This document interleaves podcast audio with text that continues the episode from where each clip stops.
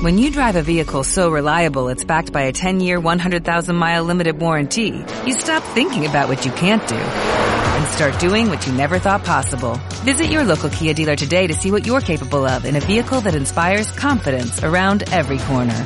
Kia, movement that inspires. Call 800-3334-KIA for details. Always drive safely. Limited inventory available. Warranties include 10-year 100,000-mile powertrain and 5-year 60,000-mile basic. Warranties are limited. See retailer for details. La verdad os hará libres. El objetivo subyacente de la educación es impulsar la inalcanzable búsqueda de la verdad de las personas. Una vez que el niño posee los medios para alcanzar la verdad, todo lo demás está a su alcance.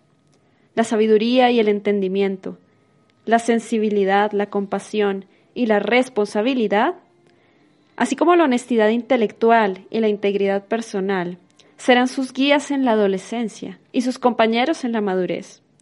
Este es el mensaje que debe hallar su camino a las mentes y los corazones de todos nuestros niños. Esta es la llave que abre todas las puertas. Es el instrumento que romperá las cadenas de la ignorancia, de la duda y de la frustración. Esto sacará a todos los que respondan a su llamado, fuera de la pobreza, de los barrios marginados y de mala muerte, del desespero y la desesperanza. Esto estimulará a los talentosos a encontrar nuevas alturas de logro y proveerá a cada niño con la experiencia del éxito. Esta es la introducción de un documento llamado Viviendo y Aprendiendo. Por allá en el año 1965, los canadienses abogaban por un cambio en la educación, un cambio radical. En las escuelas había libros que tenían más de 50 años, y los padres decían que las escuelas no preparaban a los niños ni para el presente, mucho menos para el futuro. Las escuelas estaban todavía en el pasado. Así que el ministro de Educación de Ontario creó un comité, un comité para reformular la educación en Canadá. 24 personas que representan en su conjunto al entero de la comunidad salieron al mundo a buscar cómo era que funcionaban los mejores sistemas educativos de ese momento. Los enviaron a diferentes países del mundo. Llegaron hasta Japón a averiguar cómo es que se debía educar a los niños. Investigaron a los visionarios, a los filósofos, qué decían profesores, padres, psicólogos con respecto a la educación para poder de esta forma reinventarla. Este comité estuvo compuesto no solamente por lo que uno esperaría, no solamente había rectores de colegios y universidades, no solo había profesores, también había representantes del sector empresarial, había incluso un granjero, una persona que era ganadero y avicultor. Había un psicólogo, una monjita, estaba un representante de la Cámara de Comercio, estaba un papá que era un contador público, la presidenta de la Asociación de Profesoras Mujeres, había dos amas de casa, una de ellas era enfermera, y en total eran 24 personas de perfiles completamente distintos, pero todos buscando un solo objetivo, reinventar la educación en Canadá cuáles eran las mejores prácticas que se estaban haciendo en ese momento. Y con base en todo lo que encontraron, redactaron un documento, cuya introducción es la que acabo de leerte. Debo confesar que esta introducción suena mucho más bonita en inglés, dado que es casi como leer un poema. La cosa rima y todo. Y usan palabras de un inglés antiguo que suena, la verdad, muy sonoro y, y muy bonito, muy inspirador. Pero el tema es que estas personas redactaron un documento que en realidad cambió la educación en Canadá, este es el documento fundacional de uno de los primeros colegios alternativos en Canadá que se llama Alfa y del cual les contaré más adelante. Y este, estas personas recomiendan cosas que incluso hoy en día son revolucionarias.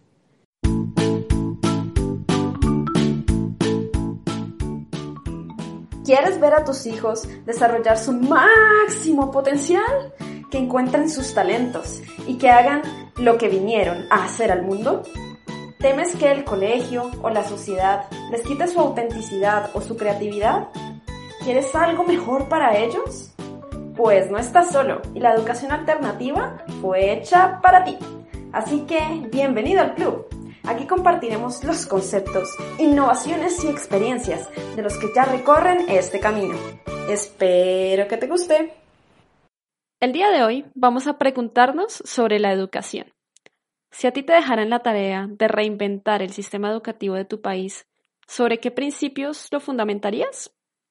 Esto es lo primero que vamos a ver.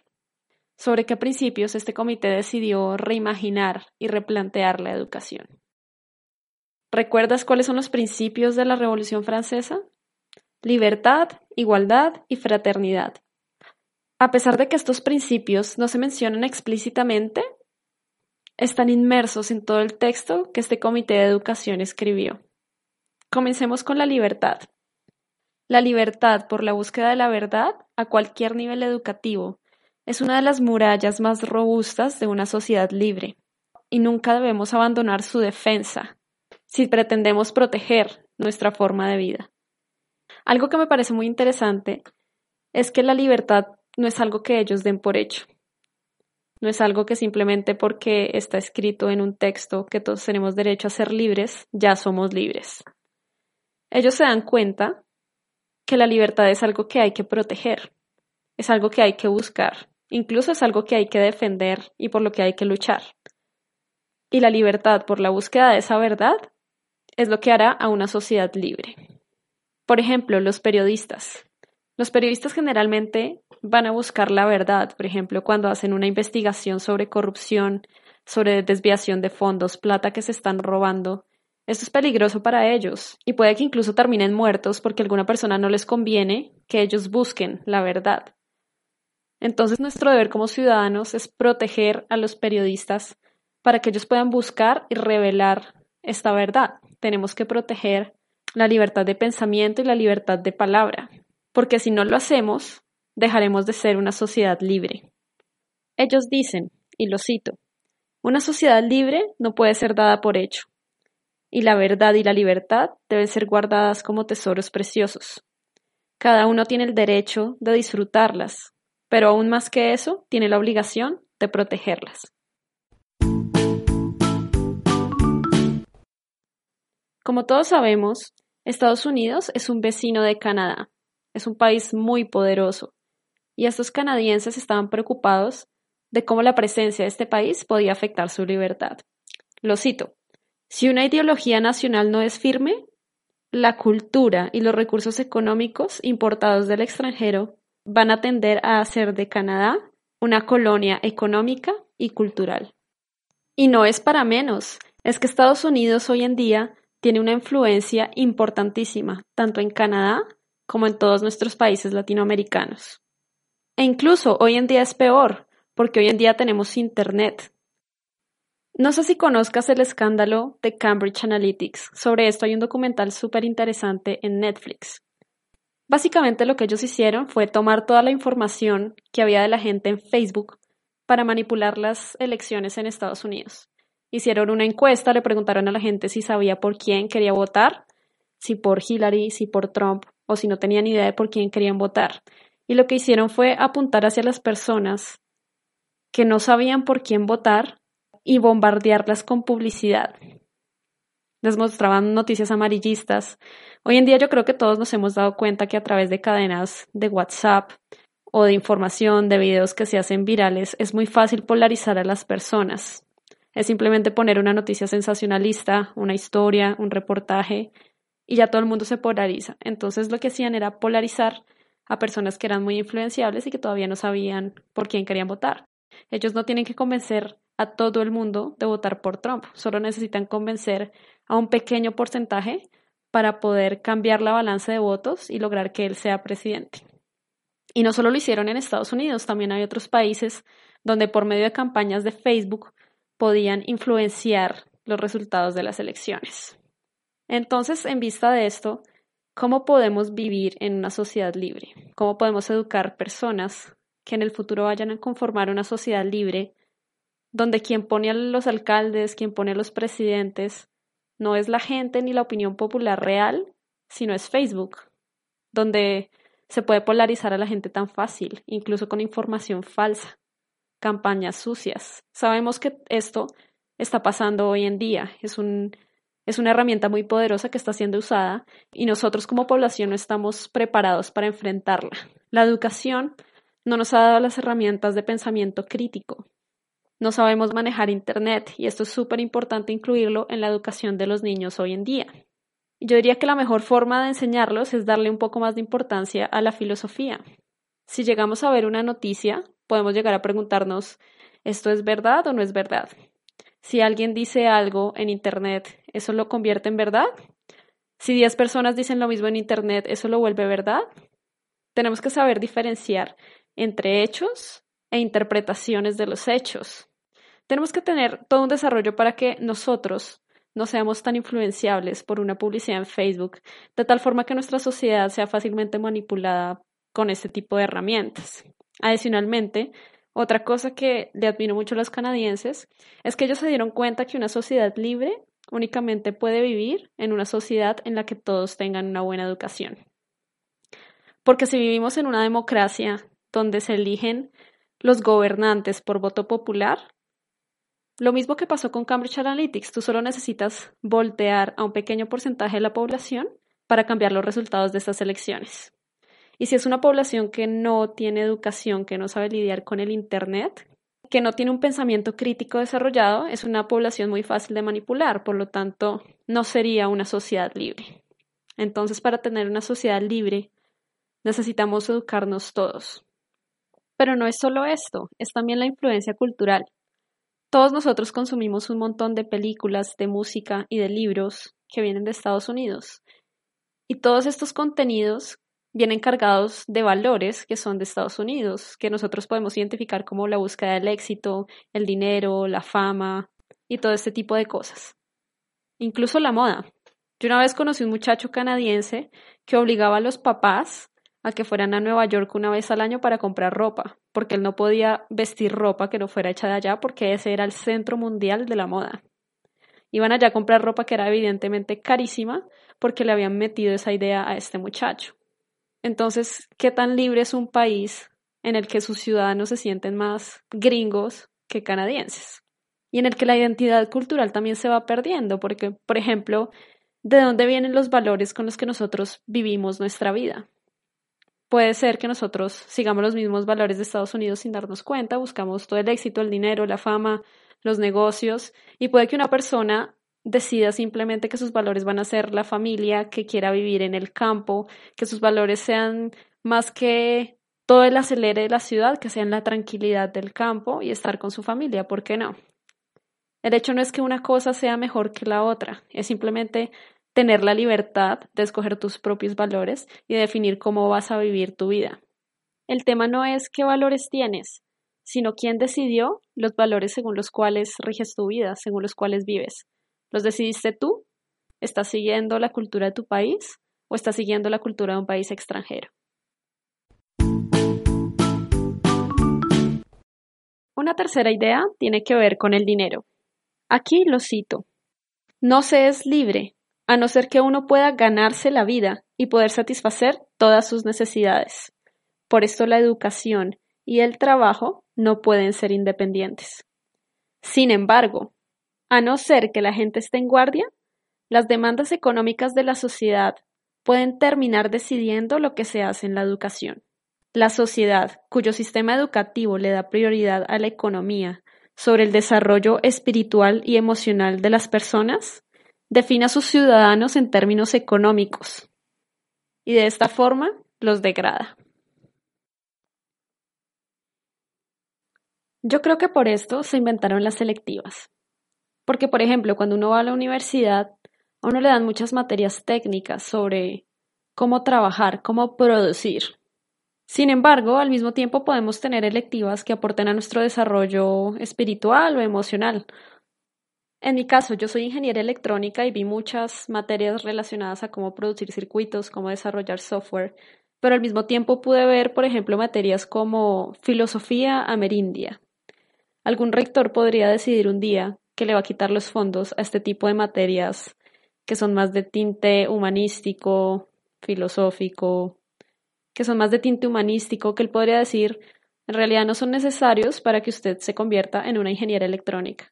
Sin embargo, yo no soy solamente una ingeniera, soy también una persona, soy un ser humano, que también tengo otras dimensiones en las que deseo crecer y explorar.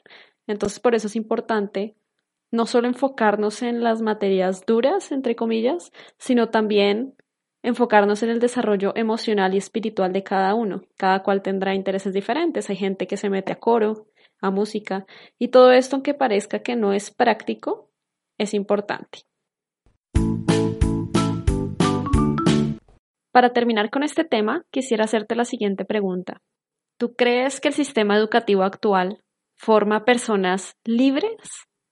Para examinar eso, primero tendríamos que tener una claridad sobre qué es la libertad. La libertad es algo que uno tiene, es algo que se da legalmente. Alguna vez leí a alguien que se preguntaba lo siguiente, ¿por qué, si se supone que todos nosotros somos libres, vivimos exactamente la misma vida y decidimos hacer casi que las mismas cosas? Por ejemplo, hoy en día la mayor parte de los adolescentes eh, escuchan reggaetón y la mayor parte de la gente le gusta salir todos los fines de semana a rumbear. Eso es casi que un status quo para nosotros los latinos. Así como también es un status quo ir a la universidad, obtener un título e ir a trabajar en una empresa por muchos años o cambiar de una empresa a otra. Ser un empleado para nosotros hasta hace poco tiempo era parte de un status quo. Entonces, ¿por qué si todos nosotros somos libres, terminamos haciendo lo mismo? Lo mismo que nuestros papás, que nuestros amigos o que el ambiente que nos rodea, que nuestra cultura. Tal vez la libertad no es algo que simplemente tenemos, sino algo que también tenemos que ejercer. Te pongo el siguiente ejemplo. Por ejemplo, si hay una persona que ve un acto de corrupción, se robaron miles de millones de pesos en alguna obra de un puente o algo así. Esta persona puede decidir hablar, ir con los medios e informar sobre lo que ha pasado.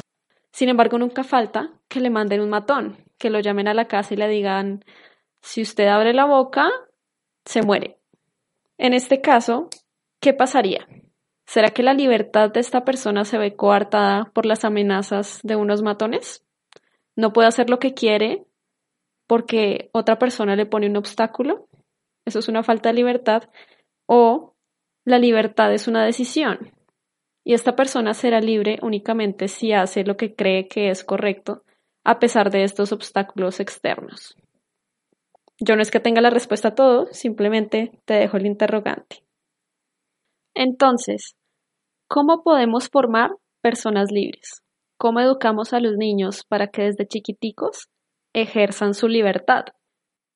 Nosotros somos animales de hábitos, y si estamos 10 o 12 años dentro de un sistema educativo en los colegios en los que nuestra libertad es realmente coartada y en la que en realidad tomamos muy pocas decisiones porque los adultos tienen miedo de que nos equivoquemos y entonces deciden casi que todo por nosotros, deciden cómo nos vestimos, cuándo tenemos que ir a clase, cuándo podemos ir al baño, cuándo tenemos que almorzar, deciden qué materias tenemos que estudiar, deciden absolutamente todo por nosotros.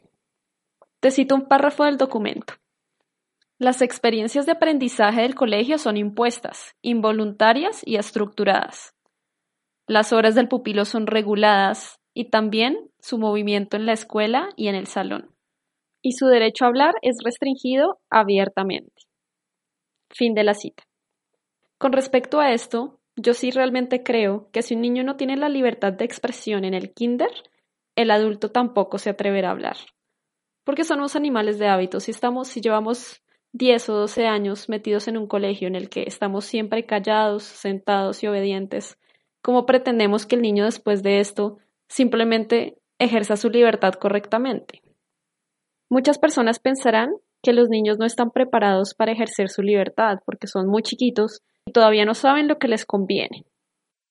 Sin embargo, como cualquier otra habilidad, la libertad no es algo que tú simplemente ganes al cumplir cierta edad, como que te gradúas y ya, ahora sí tienes permiso para ser libre. La libertad es una habilidad que debe ir desarrollándose poco a poco. Es la habilidad de tomar decisiones y ser responsable. Asumir las consecuencias de lo que decides hacer o no hacer. Obviamente tampoco es que los niños tengan el derecho de hacer todo lo que les dé la gana. Obviamente les hay que darles más libertad para que ellos puedan decidir, pero siempre desde un área de seguridad. Por ejemplo, ¿por qué no darles la oportunidad de decidir cómo se van a vestir? O si se van a comer o un brócoli o un coliflor. Este tipo de pequeñas decisiones en las que ellos van practicando el ser libres, porque la práctica y el hábito es la única forma de formar personas libres. Te cito otra parte del documento. Los niños deben ser capaces de planear cuándo hacer el trabajo que se les asignó y también tener tiempo para seguir intereses personales o grupales de su elección.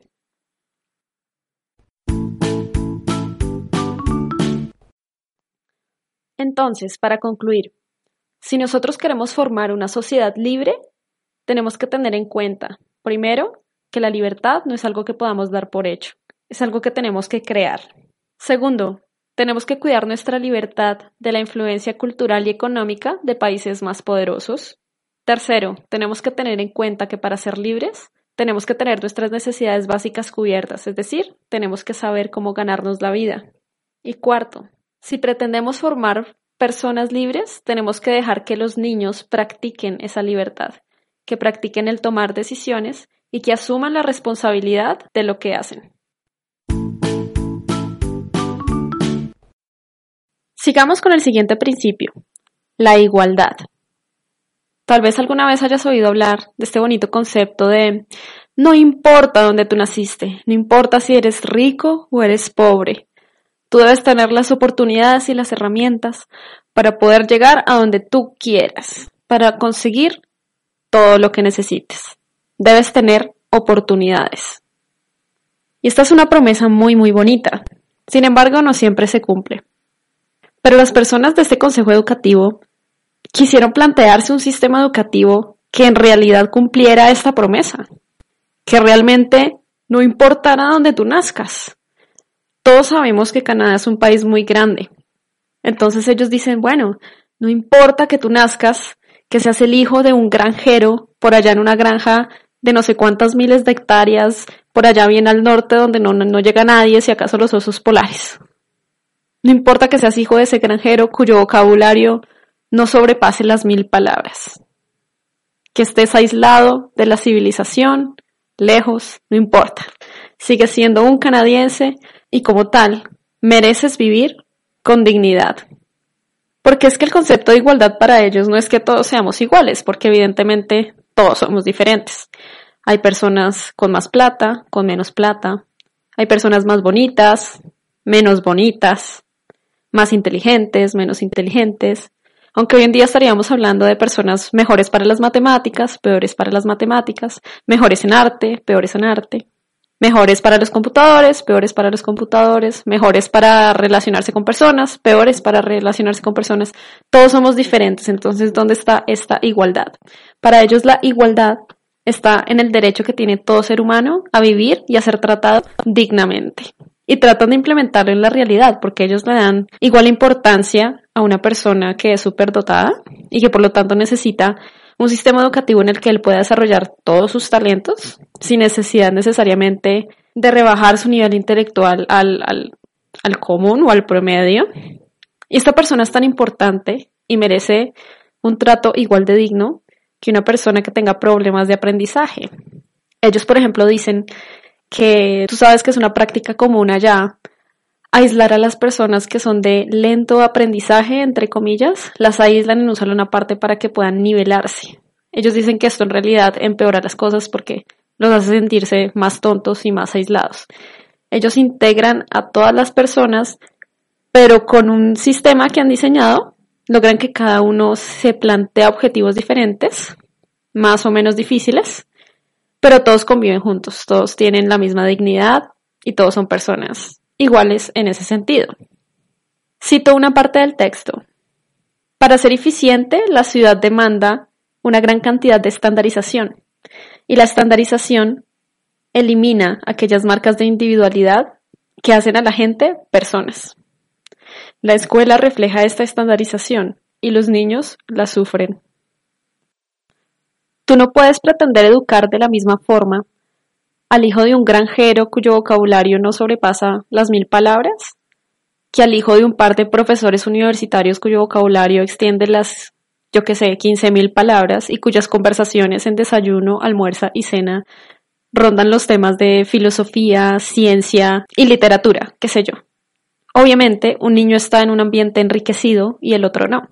No pueden recibir la misma clase de educación, entonces, frente a estas dos personas, ¿cómo puedes tú garantizarle la igualdad de oportunidades al hijo del granjero? ¿Cómo puedes hacerlo real?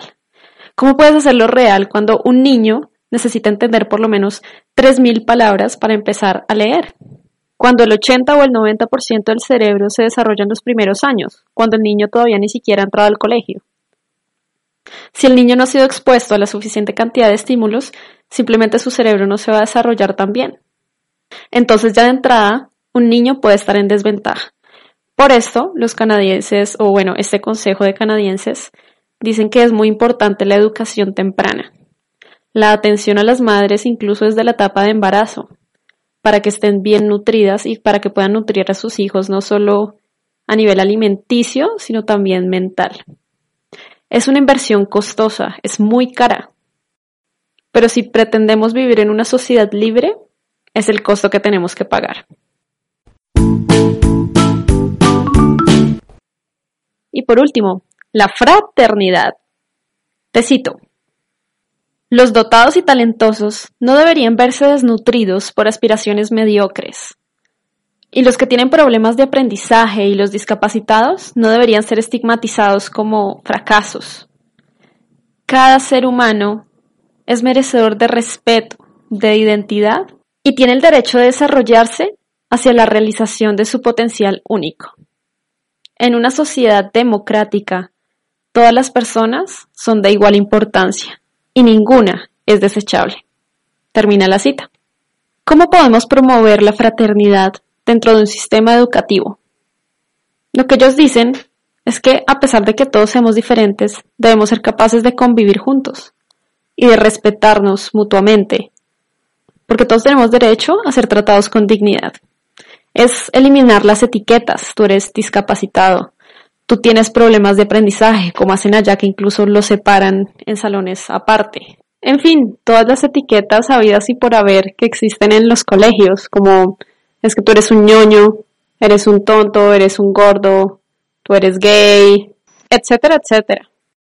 Tenemos que eliminar todas estas etiquetas y tratar a cada persona con la misma dignidad, sin importar qué tanta plata tenga, qué tan inteligente sea, ni sus habilidades. Te cito de nuevo, no es tarea de la educación separar unos de otros, sino hallar lo que nos une. Dentro de las escuelas muchas veces se crean barreras psicológicas que separan a unos de otros.